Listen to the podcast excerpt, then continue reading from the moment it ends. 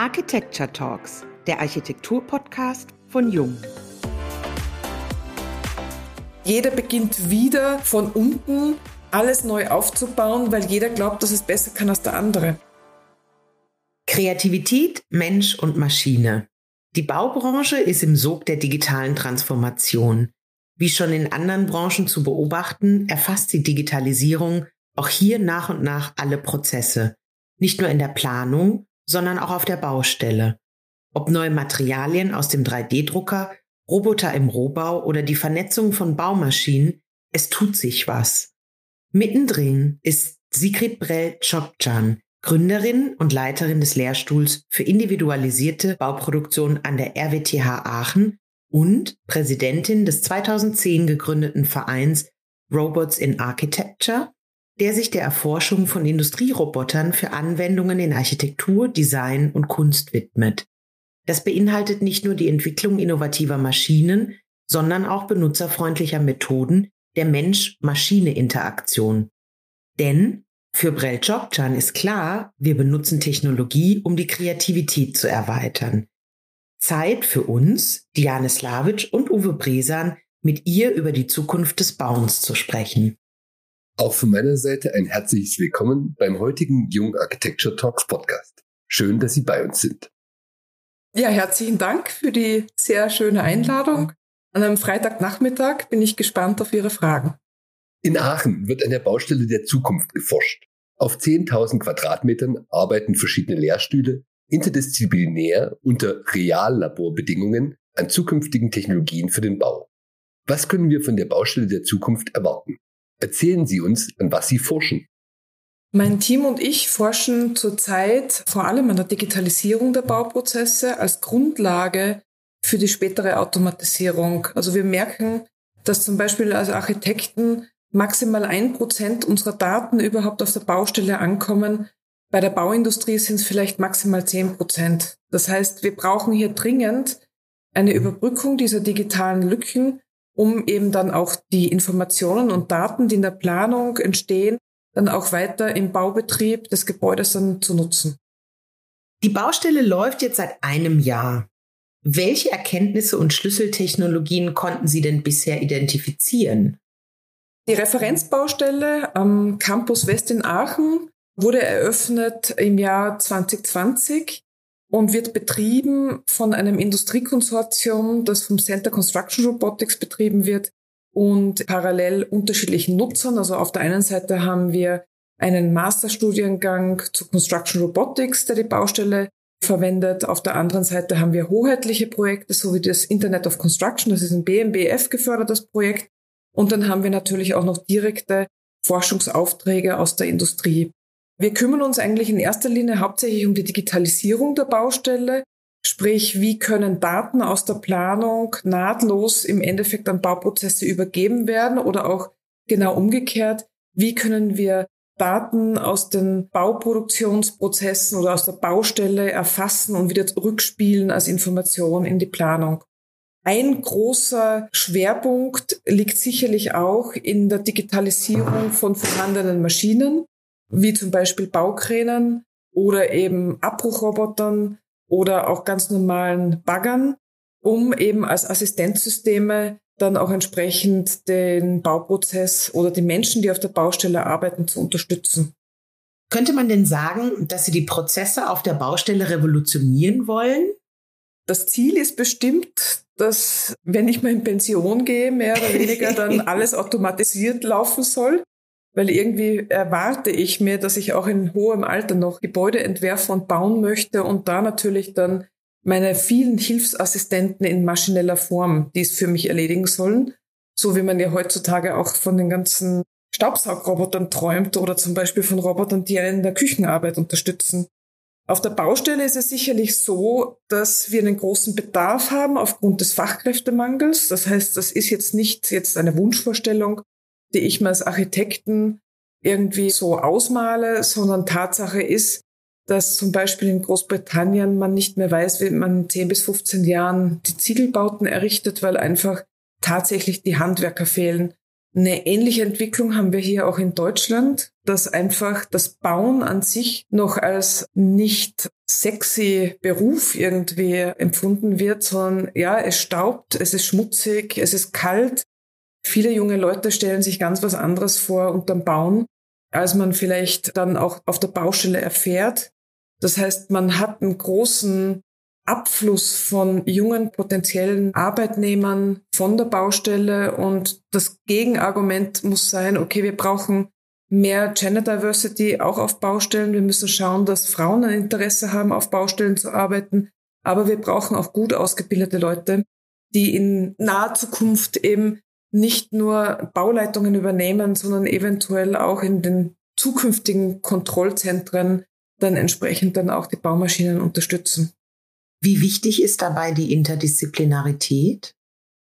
Ist mir sehr wichtig. Auf jeden Fall. Man sieht auch bei uns in der RWTH jetzt, dass durch den interdisziplinären Studiengang von Construction Robotics, wo wir eben Bachelor-Studierende aus Informatik, aus dem Maschinenbau, aus dem Bauingenieurwesen, aus der Architektur zulassen, dass wir dadurch einen ganz neuen digitalen Ingenieur entwickeln, den es bis jetzt noch nicht so gegeben hat, es war ursprünglich so von der Idee her ein bisschen ein soziales Experiment, weil wie Sie wissen, kommen Maschinenbauer meistens in Architekturfakultäten zu irgendwelchen Partys, weil es dort einfach mehr Frauen gibt. Ich erinnere mich noch gut, ja. Aber auf der anderen Seite brauchen wir die Kompetenz von gut ausgebildeten Ingenieuren, wo wir eigentlich eine Transformation von Methoden aus der Produktionstechnik auch ins Bauwesen übertragen. Und für den Maschinenbau ist es zum Teil sehr interessant, weil das eben kein inkrementelles Forschen ist. Also da wird nicht an einer Schraube optimiert, sondern man kann wirklich mit sieben Meilenstiefeln große Errungenschaften machen. Also alleine das Interesse an den Projekten ist in den letzten sechs Jahren, seitdem ich an der RWTH lehre und forsche, eigentlich sehr stark gestiegen. Und das freut mich besonders.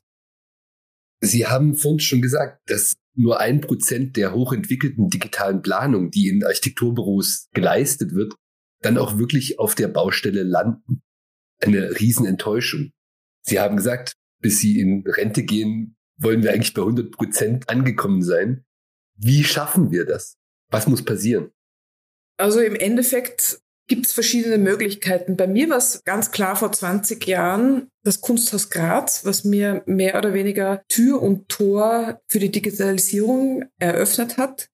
Und das war auch eines dieser Projekte, also im Deutschen gibt es ja dieses schöne Wort Leidenschaft, also wo wir halt gelitten haben, um dann eben auch die Leidenschaft für die Digitalisierung zu entdecken, weil die Ausbildung in der Architektur sieht im Moment nicht vor, dass die Digitalisierung, die Mathematik oder eben auch die Programmierung ein wichtiger Stellenwert ist, sondern wir beschäftigen uns eher natürlich mit Lichteinflüssen, wie die umbaute Welt ausschaut, wie Raumstrukturen entstehen und so weiter und so fort. Das heißt, das sind jetzt schon einmal ganz klassisch sehr unterschiedliche Fachgebiete.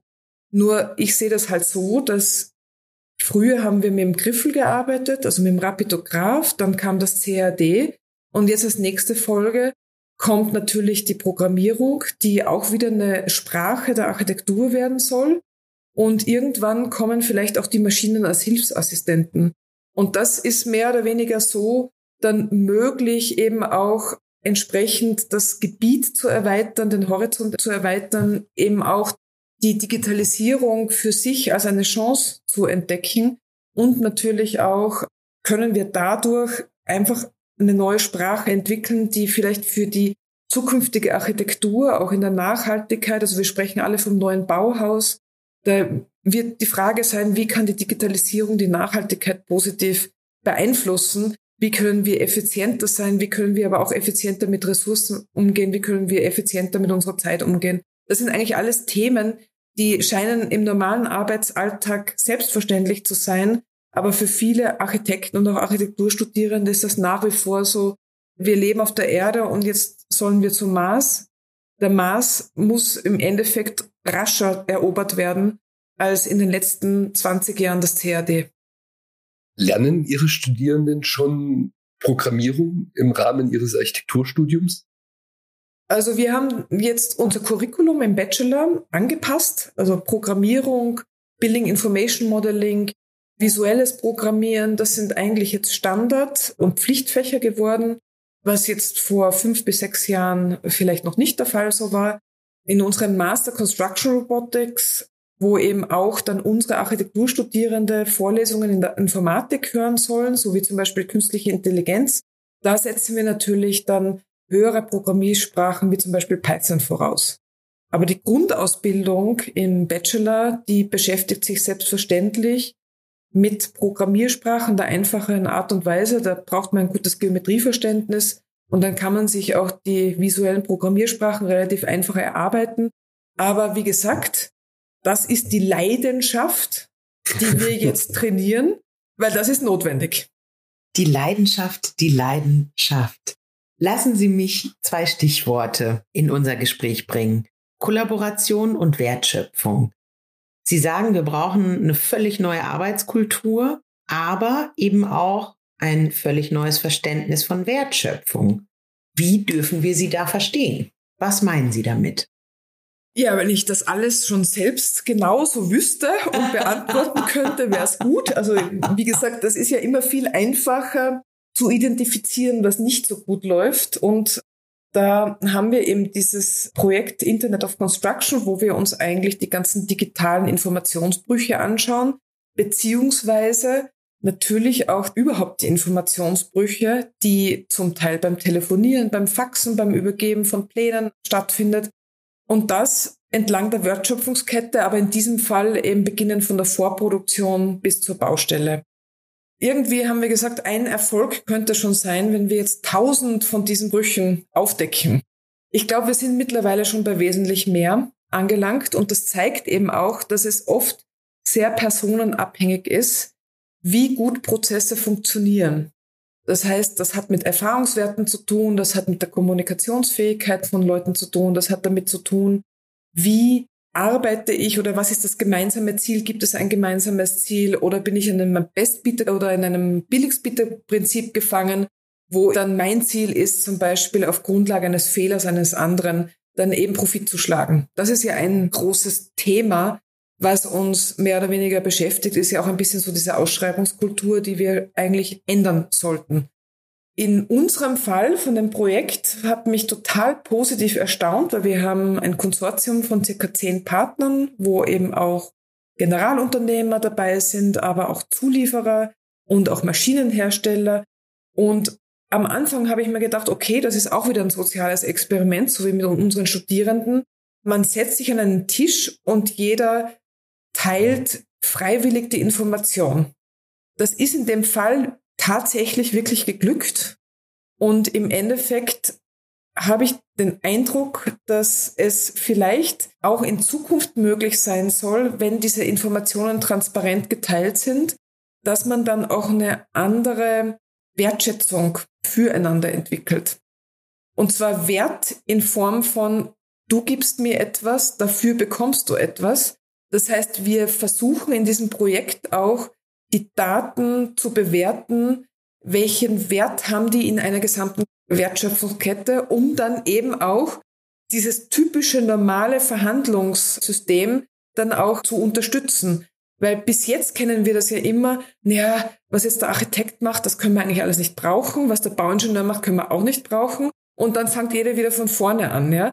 Und das ist ja eigentlich von der Wertschöpfungskette sehr ineffizient, weil jeder macht immer wieder das Gleiche, jeder beginnt wieder von unten alles neu aufzubauen, weil jeder glaubt, dass es besser kann als der andere. Und ich denke, wenn wir das schaffen, dass wir eigentlich verstehen, wann ein guter Zeitpunkt ist, Informationen zu übergeben und vor allem, wie sollen diese Informationen überhaupt aussehen, so dass ich das auch verwenden kann. Also wir haben gerade gestern ein Gespräch gehabt, da ist es um ein sogenanntes Referenzarchitekturmodell gegangen, ja, dass man sich auf ein Referenzarchitekturmodell einigt als Basis der Kollaboration. Und das muss nicht unbedingt jetzt ein BIM-Modell sein, das kann auch was anderes sein. Aber wichtig ist, dass man definiert, was man braucht. Und da beginnen wir eigentlich genau das Pferd von hinten aufzuzäumen, und zwar von der Baustelle Und zwar, wir schauen uns einfach real die Prozesse an in unserem Reallabor an der RWTH Aachen mit der Referenzbaustelle und wir nehmen einfach diese Informationen auf von den Maschinen, was können Maschinen verstehen, was brauchen die für Informationen und spielen das dann in die Planung und in die Vorproduktion zurück. Und dann wird's interessant, weil ich hoffe, dass dadurch eine Effizienzsteigerung rauskommt, dass wir nämlich nicht einfach nur wie wild Daten sammeln. Das kennt jeder, wenn er sein Mobiltelefon nimmt und zig Fotos schießt und weiß, eigentlich brauche ich nur drei. Aber man hat 50 Fotos geschossen und so ähnlich arbeiten wir im Moment im digitalen Zeitalter, weil wir eigentlich lauter Messis sind, die dauernd Informationen sammeln, aber dann eigentlich von dieser ganzen Datenwuchteln und dieser ganzen Datenstruktur völlig überfordert K.O. gehen. Die ganze Arbeit, die Sie leisten mit Ihren Studierenden, ist immer noch ein Ausprobieren, ein Suchen. Oder? Und da ist dieses Scheitern und mitunter die Fehler machen auch gehört zum Teil des Systems. Und nun hat man manchmal das Gefühl, in unserer Gesellschaft hat man eigentlich gar keinen Raum mehr für diese Fehler und schon gar nicht bei so einer teuren Angelegenheit wie dem Bauen. Wie ist da Ihre Meinung? Braucht es nicht eigentlich generell wieder mehr Mut für Experimente? Ja, wir versuchen natürlich den Rahmen an der Universität zu gestalten, dass wir eigentlich unsere Studierenden, und das ist ja auch ein Teil unseres Lehrkonzepts hier an der RWTH, dass wir sie kontrolliert scheitern lassen. Weil wann, wenn nicht in einem geschützten Rahmen, wo es nicht darum geht, dass jemand einem Geld wegnimmt, dass jemand einem den Haxen abschneidet oder sonstiges. Ja, also das ist irgendwie total wichtig, dass man sich scheitern trauen können muss. Weil wir haben ja nach wie vor in Deutschland oder auch in Europa nicht unbedingt eine ähnliche Startup-Kultur, so wie in Amerika, wo man erstmal zwei Startups irgendwie scheitern lassen muss, um dann beim dritten richtig erfolgreich zu sein sondern wenn man hier einmal öffentlich scheitert, dann ist man ja schon gebrandmarkt. Ja? Und die Universität meines Erachtens hat einfach schon die Aufgabe, diesen freien Raum der Entwicklung für Persönlichkeitsstrukturen, aber auch für Arbeitsweisen zu schaffen, so dass Studierende eben nicht Angst haben müssen zu scheitern. Und bei uns benoten wir ja oft nicht das Endergebnis, sondern eigentlich auch der Weg ist das Ziel. Und man darf durchwegs auch am Schluss bei einem Projekt sagen, okay, da ist jetzt einfach nichts rausgekommen, aus dem und dem Grund, wenn man es begründen kann. Jetzt sprechen wir die ganze Zeit über sehr technische Themen. Lassen Sie uns nochmal zur Kreativität kommen. Die Fähigkeit zur Kreativität unterscheidet den Mensch ja von der Maschine, also jedenfalls noch. Wer weiß, was auf uns zukommt. Wenn die Maschine uns nun die Arbeit abnimmt, haben wir dann wieder mehr Zeit, kreativ zu sein? Also das wäre ja meine Hoffnung. Also wie gesagt, wir waren ja schon beim Staubsaugroboter, ja. Also ich denke, das funktioniert schon, super. Das hat schon einigen von uns arbeitenden Frauen irgendwie das Leben erleichtert, dass wir eben einfach eine Stunde oder vielleicht auch zwei Stunden eingespart haben in unserem Alltag. Also es ist eigentlich eine Notwendigkeit, na, selbstverständlich. Ich versuche ja meinen Studierenden und meinem Sohn auch immer zu sagen, eigentlich geht es ja um die faule Intelligenz. Das heißt, man braucht eine gewisse Intelligenz, um in kurzer Zeit eben das Maximum zu erreichen, ja. Und die Kreativität, das ist ja etwas, das ist nicht unbedingt auf Knopfdruck abrufbar. Also ab und zu ist man in der Laune, kreativ zu sein, ab und zu nicht. Die einen sind das gerne im Bad, die anderen unter der Dusche, den nächsten, keine Ahnung, wenn Sie am Abend beim Gläschen Wein den Sonnenuntergang beobachten. Also das ist ja nicht etwas, das man jemandem vorschreiben kann. Also ich kann nicht jemandem vorschreiben, Sie sollen sich jetzt vor den Computer hinsetzen und kreativ zu sein, ja.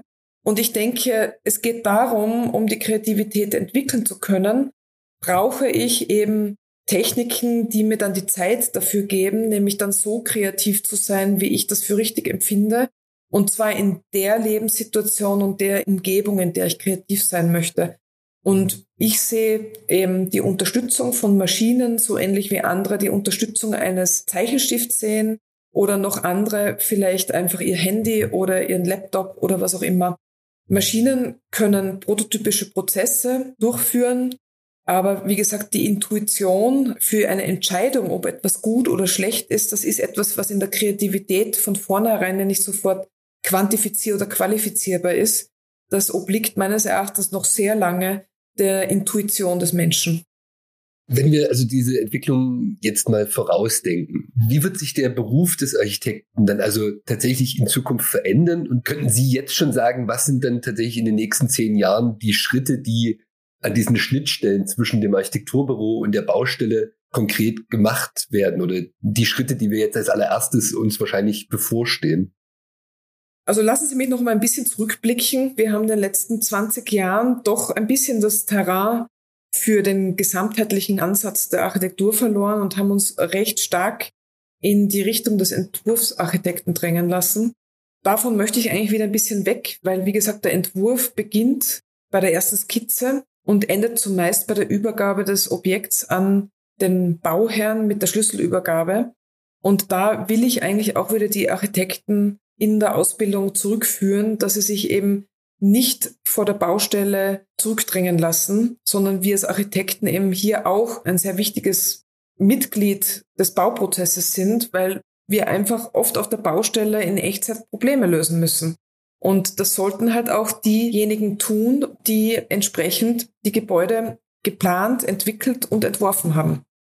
Die ersten Schritte, um dieses Terrain wieder zurückzuerobern, ist sicherlich auch, dass man die eigenen Fähigkeiten erweitert, nämlich indem die Digitalisierung, die eben von sehr vielen Bauherren mittlerweile auch gefordert wird, einfach um eben Informationen transparent zu machen, um Kostenstrukturen transparent zu machen und dergleichen, dass eben Architekten sich dann auch mit diesem Thema wieder beschäftigen müssen und entsprechend sich weiterbilden und fortbilden. Sind wir mit BIM zumindest auf dem ersten richtigen Weg? Die Frage ist, was Sie unter BIM verstehen. Ja? Ist jetzt BIM die Methode Building Information Management oder sprechen wir jetzt über die tatsächlich aktuellen BIM-Modelle, mit denen sich die meisten Architekten jetzt auch auseinandersetzen müssen? Also ich bin totaler Fan von der Building Information Methode. Ich bin nur im aktuell der Meinung, dass vermutlich die Technologie hinter diesen Modellen erweiterbar sein sollte. Ja? Also die Intuition, also es ist hauptsächlich eine Dokumentationsdatenbank, die entsprechend auch sehr stark auf Produkte ausgerichtet ist. Und da stellen sich vermutlich berechtigt viele Architekten die Frage, wie kann ich denn jetzt das skizzenhafte Arbeiten am Anfang in der Vorplanung mit so einem exakten Bauprodukt beschreibenden Modell übereinbringen. Das ist zum Beispiel auch ein Thema, an dem wir ein bisschen arbeiten, ist, wie können wir diese BIM-Systematik erweitern, so dass wir eigentlich so dieses intuitive Arbeiten mit Flächen, mit Volumina und mit Formen eben wieder zurückbringen, ohne dass wir den Informationsverlust den wir hätten, wenn wir eben nicht mit BIM arbeiten, zu erleiden. Wir kommen ja sozusagen auch schon zum Ende und möchten Sie jetzt einmal in eine ganz andere Richtung bringen. Wenn Sie ein Jahr freie Zeit hätten, was würden Sie da gerne tun? Also wenn ich ein Jahr freie Zeit hätte, würde ich auf jeden Fall meinen Computer mal ausschalten und Digital Detoxing machen. Das klingt nach einem super Plan. Was würden Sie unseren jungen Zuhörer und Zuhörerinnen gerne mitgeben? Also das Wichtigste ist, bleiben Sie neugierig, bleiben Sie mutig, gehen Sie mit allen neuen Herausforderungen, mit neuen Technologien offen um und erhalten Sie sich das Spielerische, denn auch mit neuen Technologien kann man im Endeffekt sehr spielerisch neue Erkenntnisse gewinnen. Na, und natürlich möchte ich auch gerne, dass sehr viele zu uns an die RWTH in den neuen Masterstudiengang Construction Robotics kommen und Freude auch an der Mathematik mitbringen. Wir danken Ihnen für das sehr, sehr angenehme, tolle, informative Gespräch an einem späten Freitagabend an dieser Stelle. Möchten uns bei Ihnen bedanken für die Zeit und für Ihre inspirierenden Worte, die Sie mit uns geteilt haben. Wir danken natürlich auch unseren Zuhörern und Zuhörerinnen und sagen Tschüss bis zur nächsten Folge der Jung Architecture Talks, dem Architektur-Podcast von Jung.